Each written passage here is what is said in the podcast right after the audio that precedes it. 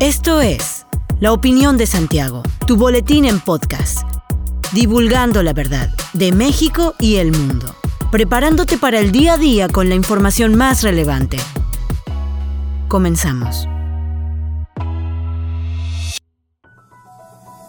Buen día, bienvenido a la opinión de Santiago, tu dosis breve de información para arrancar el día con lo más relevante a nivel nacional e internacional. El anuncio de la participación de 6.060 soldados de la Guardia Nacional en labores de seguridad del metro fue criticado, pues sobrepasa el 236.6% a los elementos destinados para Ciudad Juárez, Chihuahua y Culiacán, Sinaloa, lugares donde se tienen altos índices de violencia. Tan solo en Ciudad Juárez, el gobierno federal destinó solo 300 elementos de las fuerzas especiales de la Secretaría de la Defensa Nacional para reforzar la seguridad tras la masacre en el Centro de Readaptación Social Cerezo número 3, mientras que en Culiacán, Sinaloa, la administración del presidente Andrés Manuel López Obrador desplegó 1.800 efectivos del ejército mexicano tras la recaptura de Ovidio Guzmán, en el llamado Segundo Culiacanazo. Los 6.060 efectivos de la Guardia Nacional destinados en el metro también sobrepasan a los 1.250 elementos del ejército mexicano y de la Guardia Nacional que arribaron a los estados de Baja California, Guanajuato y Sonora para inhibir las actividades de la delincuencia organizada.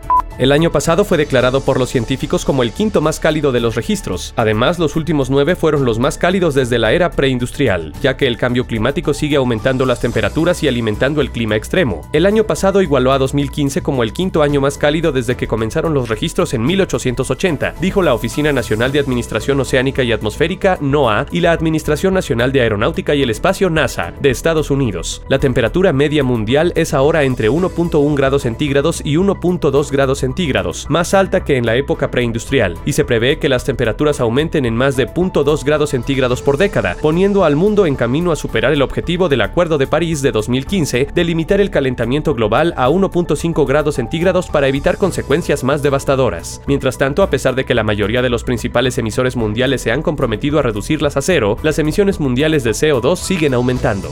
El gobernador del estado de Querétaro, Mauricio Curi González, designó a Alfredo Trejo Díez Martínez como nuevo director del Centro de Información y Análisis para la Seguridad Coordinación Querétaro. Alfredo Trejo anteriormente se desempeñó de 2016 a la fecha como director de tecnologías en la Fiscalía General del Estado de Querétaro y tiene 18 años de trayectoria en el servicio público, siempre en materia de seguridad y justicia. En 2004 ingresó a la entonces Procuraduría General de Justicia del Estado de Querétaro, donde se desempeñó como analista de sistemas. Además, dentro de su experiencia profesional, laboró en el Tribunal Superior de Justicia del Estado, sitio en el que tuvo diferentes cargos, siendo director de tecnologías de la información el de mayor jerarquía.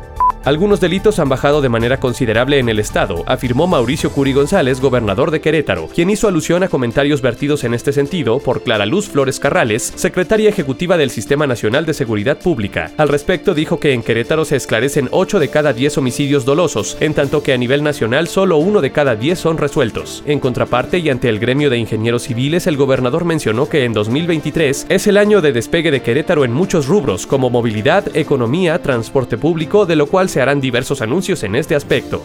Los diputados que integran la Comisión de Turismo en el Congreso de Querétaro aprobaron el dictamen de la iniciativa que reforma y adiciona diversas disposiciones de la Ley de Turismo del Estado para crear el Consejo Consultivo de Turismo del Estado de Querétaro y el Observatorio Ciudadano de Turismo. Leticia Rubio Montes, presidenta de la comisión, detalló que con la configuración de estos entes se coayuda al diseño de mecanismos de participación ciudadana para unificar la información y el conocimiento sobre el desarrollo turístico en la entidad, a fin de crear planes y programas en la materia. Con la aprobación de estas reformas, dijo, se sentarán las bases para que nuestro Estado busque un espacio en la Organización Mundial del Turismo durante la Feria Internacional del Turismo, a celebrarse del 18 al 22 de enero en Madrid, España.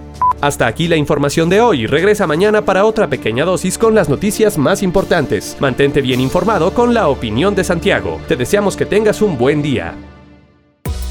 La opinión de Santiago. Comprometidos con la verdad.